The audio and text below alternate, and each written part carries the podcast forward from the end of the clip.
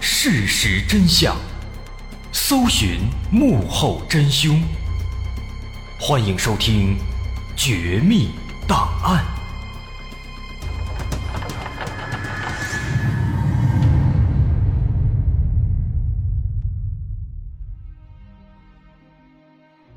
还原事实，探索真相。欢迎来到今天的《绝密档案》，我是大碗。一九八八年七月十七号上午，一通报警电话突然打进了日本东京的警察局。报警的是东京朝鸭地区一所公寓的房东，他表示自己向外出租的一套公寓最近变得非常奇怪。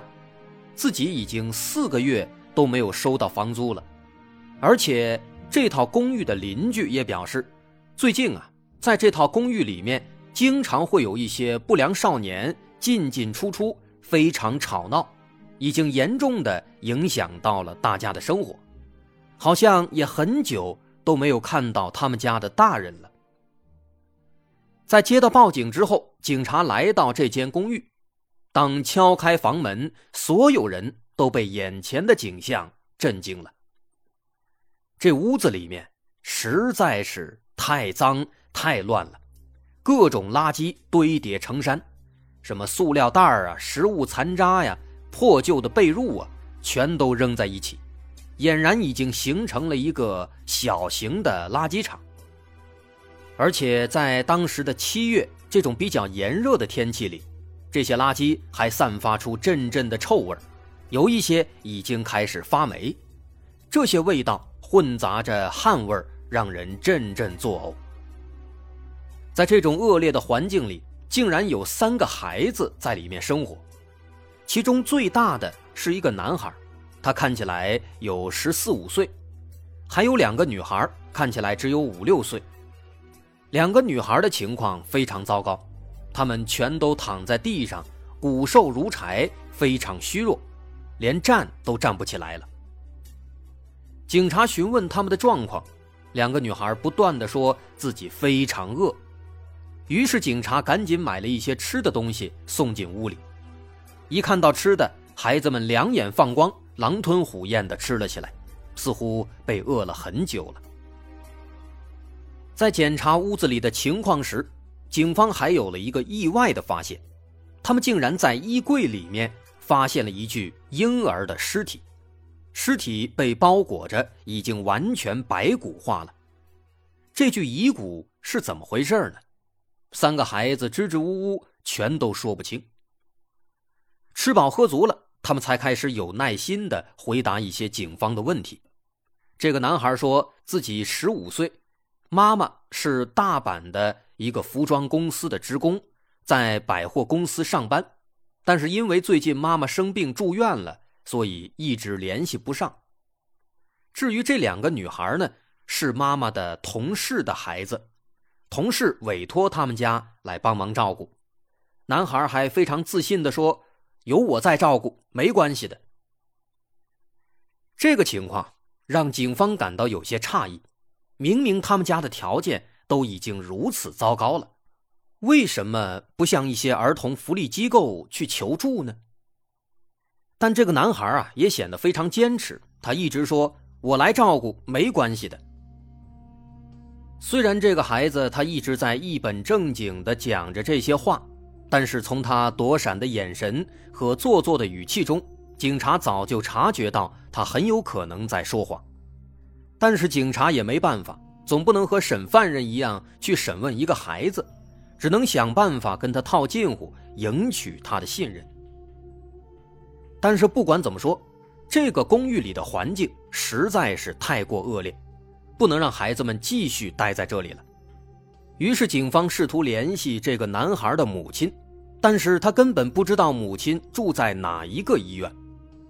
实在没办法了，警方只能打算。先把这三个孩子全都送到儿童福利院，等联系到这个男孩的母亲，再做下一步的安排。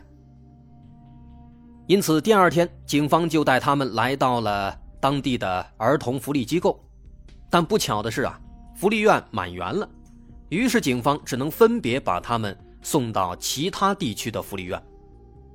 直到这个时候，要和这两个小女孩分开了。面对警方的又一次询问，那个男孩才终于承认，那两个所谓的妈妈的同事的孩子，其实都是自己的妹妹，只不过呢，他们三个孩子都是同母异父。至于各自的父亲都是谁，他们自己也不知道，更是没有见过，因为从出生开始，他们的父亲就离开了他们，只有母亲和他们一起生活。然而，当警察问到他们的母亲是谁，他们却只知道母亲叫做惠子，至于母亲的全名叫什么、怎么写，他们也不清楚。不过，好消息是，他们的母亲曾经给他们留下了一张字条，上面写着母亲正在工作的单位地址。于是，警方根据地址去寻找他们的母亲的下落。但是最终一查才知道，母亲留下的这个地址根本就是假的，最终根本就没有找到他们所谓的母亲。对于这个结果，几个孩子显然也感到非常难过，他们也不知道母亲为什么要留下一个假地址。这也让警方感到更加疑惑了：这几个孩子究竟经历了什么？他们的母亲到底是谁？她是否真的生病住院了？她为什么要留下一个假地址？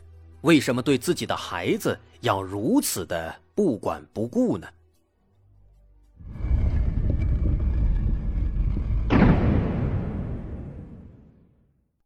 在和孩子们继续接触了几天之后，孩子们也终于透露出了更多的秘密。原来。他们的母亲已经离开他们半年时间了。在半年前的一天，他们的母亲突然说自己要去大阪出差，让最大的哥哥照顾好其他的妹妹，并且留下了二十万日元。但从那以后，他们的母亲就再也没有回来。也就是说啊，他们的母亲已经抛弃了孩子们长达半年时间了。这个情况让警方目瞪口呆，在世界上为什么会有如此不负责的母亲呢？然而，更加让他们感到震惊的还在后面。男孩表示，在衣柜里面发现的那具婴儿尸骨，其实是他们的一个小弟弟。这个小弟弟在四年前生了一场大病，但是母亲不带他去看病，也不给他买药，最终就这样在家中。活活病死了。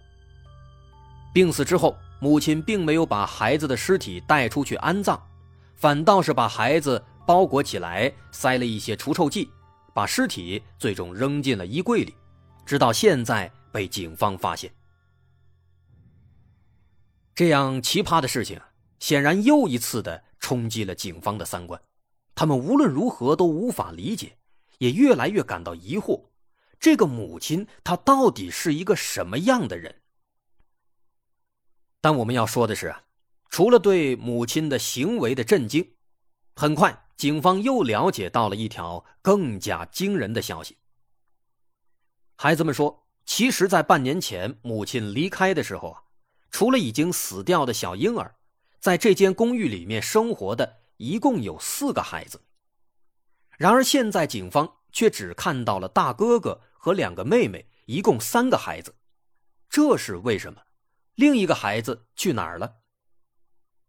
面对这个问题啊，这三个孩子里面最大的那个哥哥沉默了，并且开始顾左右而言他。这让警方意识到了不对劲，在一番细心的开导和劝解下，终于他说出了一个更加惊人的秘密。下面为了方便讲述。我们就把这三个孩子里面最大的这个哥哥，也就是这个十五岁的男孩，称之为大哥。这个大哥在这个时候啊，终于对警方承认，说一开始他们确实是有四个兄弟姐妹，除了他们三个，还有一个是他们最小的小妹妹，只有两岁，但是小妹妹现在已经死了，被埋在了一个公园里。而这个两岁小妹妹的死因，才是这整起事件当中最可怕的一部分。事情是这样的，母亲惠子对孩子们一直不管不顾，大哥也没有上过学，所以他每天都无所事事，渐渐的就在外面认识了一些不良少年。然而实际上，就算是不良少年，也比大哥的情况要好一些。那些不良少年起码都在上学，当然他们都不好好学习，经常逃课就是了。可是逃课以后去哪儿呢？他们最喜欢去的地方，就是大哥和他的兄弟姐妹的家中，也就是这个小小的公寓里。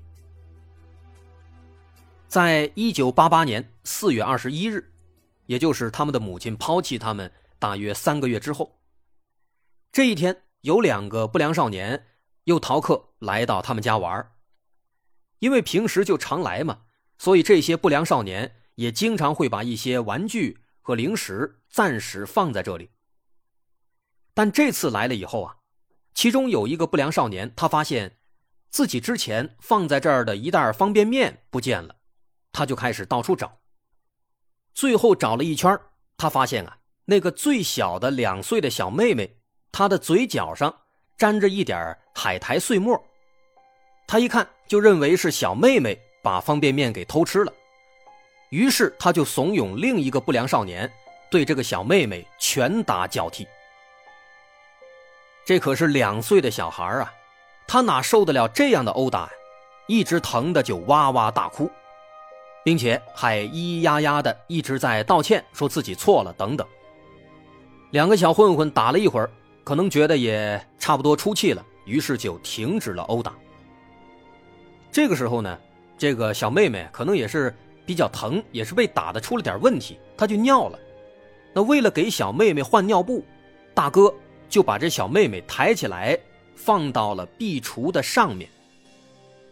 但是两岁的孩子已经比较皮了，他一不小心就从那个壁橱上掉下来了，直接摔到地上，立刻就疼得哭了起来。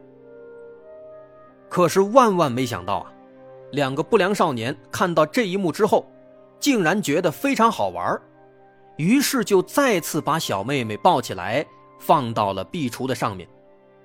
小妹妹害怕呀，想下来，一挣扎，结果咣叽又摔下来了。两个不良少年看的是哈哈大笑，他们开始不断的用这种方式来虐待小妹妹，一次次的把她放到壁橱上，再看她摔下来，一次又一次，一次又一次。大哥在旁边看到了，想阻止，就一直劝他们说。哎呀，差不多得了，快收手吧！但是不良少年却丝毫不听，他们反而说：“这明明很有趣啊，你也一起来呗。”其实大哥的心里啊是想阻止他们，但是奈何双拳难敌四手。平日里，大哥因为自己的父亲、母亲都不在身边，他也比较弱势，性格上也有点软弱。于是呢，在强势的不良少年的这个行为面前，他就只能默许了这样的行为。就这样，不知道摔了多少次，小妹妹的身体已经渐渐的变得瘫软了，呼吸也变得微弱起来。到这个时候，大哥才意识到了不对劲，这才想起了他们的兄妹情谊，赶紧冲过去，用身体挡住两个人的折磨，阻止了两个不良少年。但这个时候已经太晚了。大哥开始照猫画虎，帮妹妹做心肺复苏、做人工呼吸，但是早已经无济于事。我们想，这场暴行当时持续了将近四个小时，别说是只有两岁的孩子，就算是四岁、六岁、八岁，他也禁不住这样的折磨呀。所以，这个小妹妹很快她就停止了呼吸，这让大哥非常紧张，赶紧拿来热水。想帮小妹妹保持体温，希望她能活过来，但这是不可能的呀。到了第二天早上八点，小妹妹的尸体已经彻底变得冰凉了，大哥害怕极了。后来，在这两个狐朋狗友的建议下，他把尸体装进行李箱，坐两个小时的电车来到了东京周边的致富市，把尸体丢在了一个公园里，而那两个凶手早已经逃之夭夭。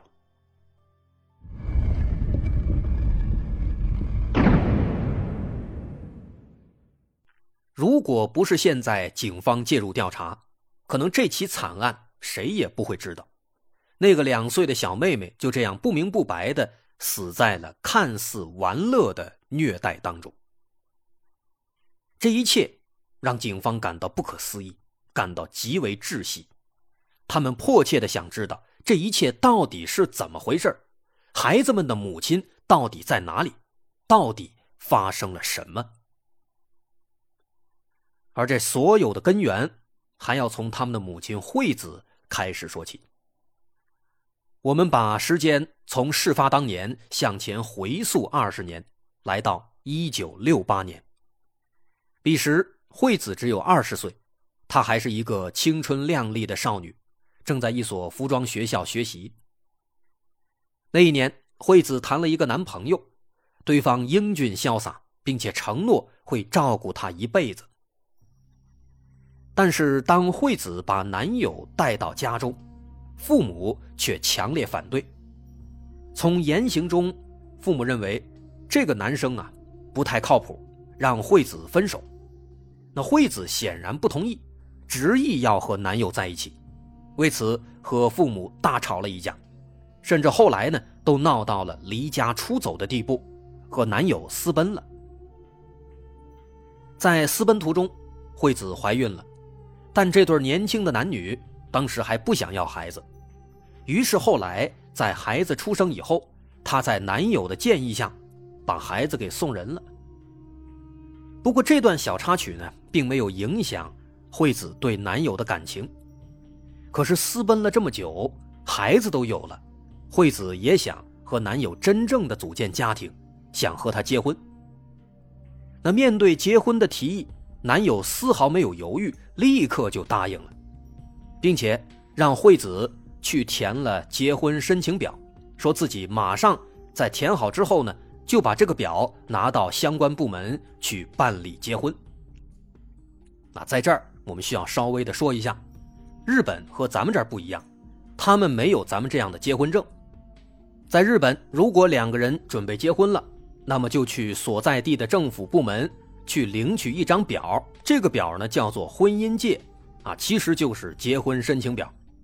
双方签字填好之后，再把这张表交还给相关部门去登记，那么两人就是合法夫妻了，就算是结婚了。那当时在这个结婚申请表都处理完之后呢，两人终于组成了一个完整的家庭。他们这小日子，哎，又甜甜蜜蜜的过了四年，到了一九七三年。这一年，两人的第二个孩子出生了，这个孩子就是刚刚咱们提到的那个大哥。大哥在他们的呵护下健康茁壮的成长起来，一转眼就六岁了，该上小学了。可是惠子在各个政府部门跑了半天，却发现孩子没有资格上学，这是为什么呢？他仔细一问才知道，原来当年结婚的时候。她丈夫在填写完了结婚申请表之后，她压根儿就没有把这个表再拿到相关部门去登记。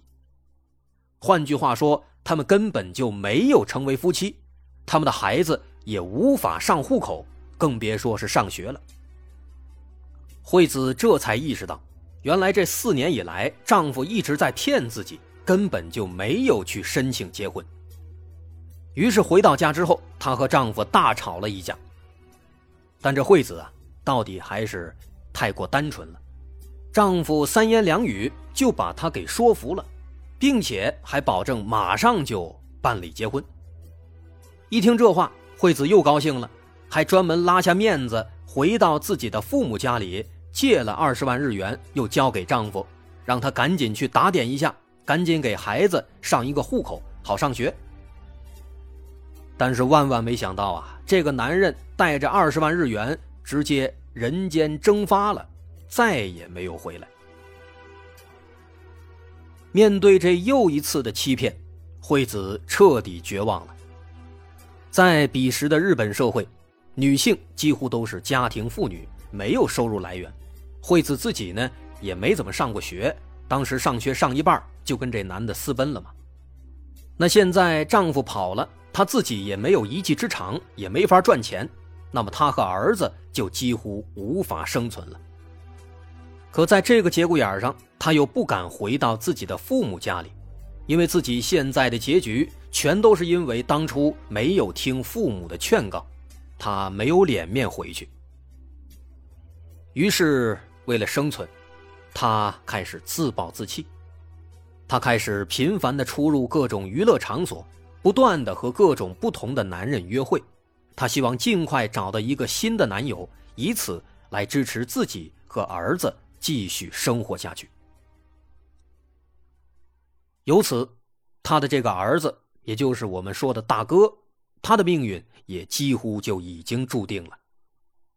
惠子天天出去约会，她总不能说自己还有一个儿子吧，所以这大哥呢就只能独自待在家中。有时惠子好几天不回来，大哥就只能饿着，他无法出门，无法上学，甚至很难吃上一顿饱饭。但是大哥并不孤单，因为就在一九八一年，惠子又怀孕了，给大哥生下了一个小妹妹。于是从此，大哥的生活就变成了看孩子、找吃的、等妈妈回来，如此循环往复。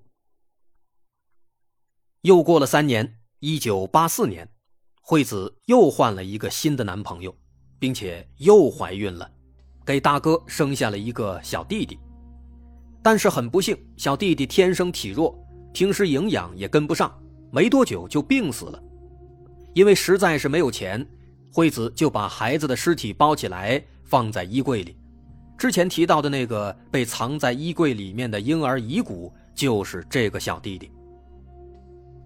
但惠子并没有就此停止，在之后的两年时间里，她又陆续生下了两个女儿，这也意味着她又陆续更换了两任男朋友。此时，在家中已经有四个孩子了，他们都有不同的父亲。也不敢见人，无法上学。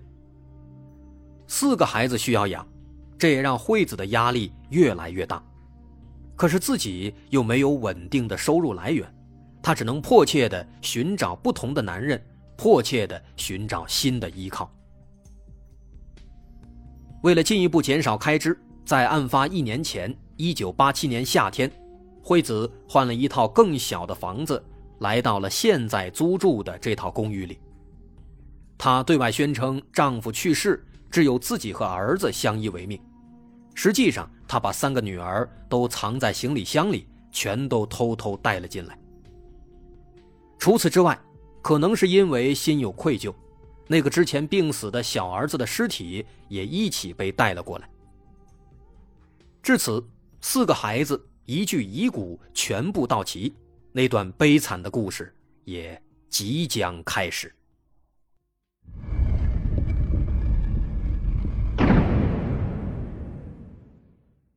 在外人面前，惠子是一个可怜的单身母亲，带着儿子独自生活。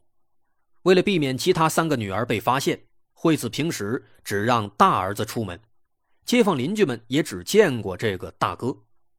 但是惠子并不打算和这四个孩子生活太久，因为同时抚养四个孩子，这压力实在是太大了。她一直在计划着，等自己找到了一个新的男人。就彻底离开这个家，给孩子们扔下一笔钱，让他们独自生存。这样的机会马上就来了。刚刚搬进新家不久，惠子就认识了一个五十六岁的商人。在逐渐确定了恋爱关系之后，她直接就搬进了这个新男友的家中。她对孩子们说自己去外地出差，时不时的会回家一趟，留下两三万日元。但是没过几天，他就又去所谓的出差了。这样的日子持续到了一九八八年一月，有一天，惠子又说自己要出差了，并且给孩子们一口气留下了二十万日元。但从那之后，他就再也没有回来过。他只是偶尔会给大哥打一点钱，让他买一些吃的和用的。但仅仅打了两三次之后，他就再也没有了消息，再也没有打过钱，再也没有回来过了。于是，照顾妹妹的重担全都落在了只有十五岁的大哥身上。十五岁啊，这正是一个孩子最有朝气的年纪。可大哥别说朝气，连煤气都没有了，因为没有钱交费，他们家的水电煤气全都被停掉了。于是，一日三餐，甚至连洗脸洗澡都成了问题。母亲留下的钱没花完的时候。大哥还能买一些吃的，但也只是买一些便宜的垃圾食品和冷冻食品，甚至有时一个冰棍就算作一顿饭了。时间久了，便利店的工作人员也会觉得好奇：难道这孩子不用上学吗？难道没有大人在家吗？工作人员也问过大哥，好在惠子早就教给了他应对的方法。如果有人问起来，就说。母亲在百货公司上班，母亲生病住院了，最近一直不在。大哥之所以如此听话，是因为惠子说过，如果被人发现妈妈一直不在家，那妹妹们就会被送到福利院。到底是兄弟姐妹啊，大哥舍不得妹妹，就一直按照母亲教的对外说。据大哥说，偶尔会有一个男人来公寓里问问，看他们过得怎么样。但这个男人是谁？是妈妈的新男友，还是他们某一个孩子的父亲？他们谁也不知道。在母亲留下的钱花完之后，大哥只能去找一些便利店丢弃的过期食品。有时找不到过期食品，他甚至会去偷。正因为条件如此之艰难，所以当警方发现他们时，两个妹妹已经虚弱的躺在地上，站不起来了。毫无疑问，作为母亲，惠子这样的行为显然已经涉嫌遗弃罪，所以警方当务之急就是要找到这个狠心的母亲。但她到底在哪儿呢？之前她给孩子们留下的地址是假的，这该如何查起呢？好在这个时候啊，房东提供了一条宝贵的线索。当时惠子在租赁这套公寓的时候。签署了租赁合同，在租赁合同上面记录了租赁双方的户籍地址和姓名。通过核对惠子留下的户籍地址，警方发现这个地址是他年迈的父母的，于是警方由此找到了惠子的父母。当得知惠子这些年的所作所为时，这对老夫妇既震惊又愤怒。为了帮助警方尽快抓住这个不孝的孩子，老夫妇提供了惠子的身份信息、证件等等各种有用的材料。最终，通过这些信息，警方终于锁定了惠子目前的所在的地点，这才发现她就在东京附近的千叶县，和她的新任男朋友住在一起。需要说的是，从孩子们所在的公寓。到惠子和男友的家，两地的距离只有三十公里左右，一个小时的车程。但在这短短的三十公里之间，却横亘着一座名为“抛弃”的大山，让这个狠心的母亲彻底遗弃了自己的孩子，去追求她自己的所谓的生活和爱情。于是，一九八八年七月二十三日。惠子在她和男友的家中被警方带走。当年十月二十六日，惠子因遗弃罪被判处有期徒刑三年，缓刑四年。这个判决不算重，甚至有四年的缓刑期。这是因为惠子专门写了保证书，保证会和男友结婚，以后会好好的抚养孩子。法院考虑到孩子处于成长期，需要大人去照顾。所以才做出了比较轻的判决。至于十五岁的大哥，他也涉嫌故意伤害致死和遗弃罪，但是因为考虑到事情的起因其实是他母亲，他的本性也不坏，只是缺乏正确的教育和引导。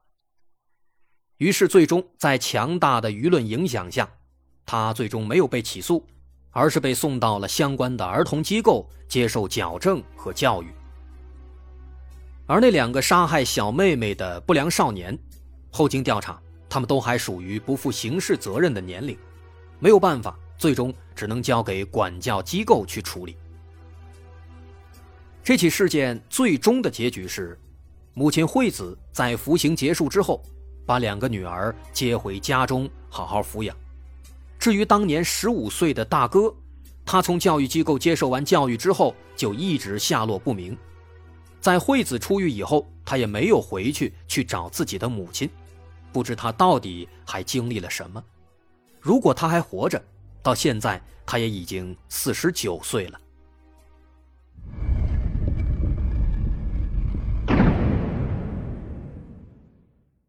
这就是无人知晓的故事。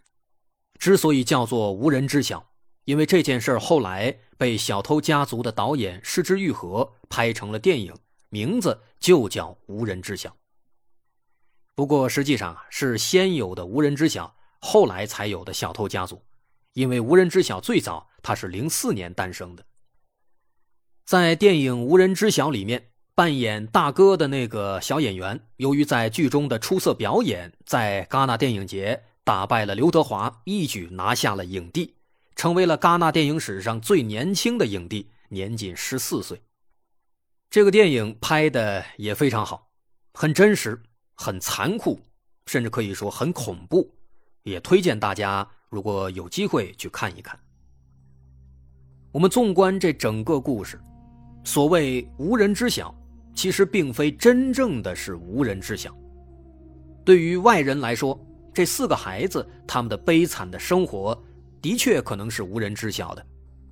那对于四个孩子来说，母亲的狠毒和冷血，他们的确也是无人知晓的。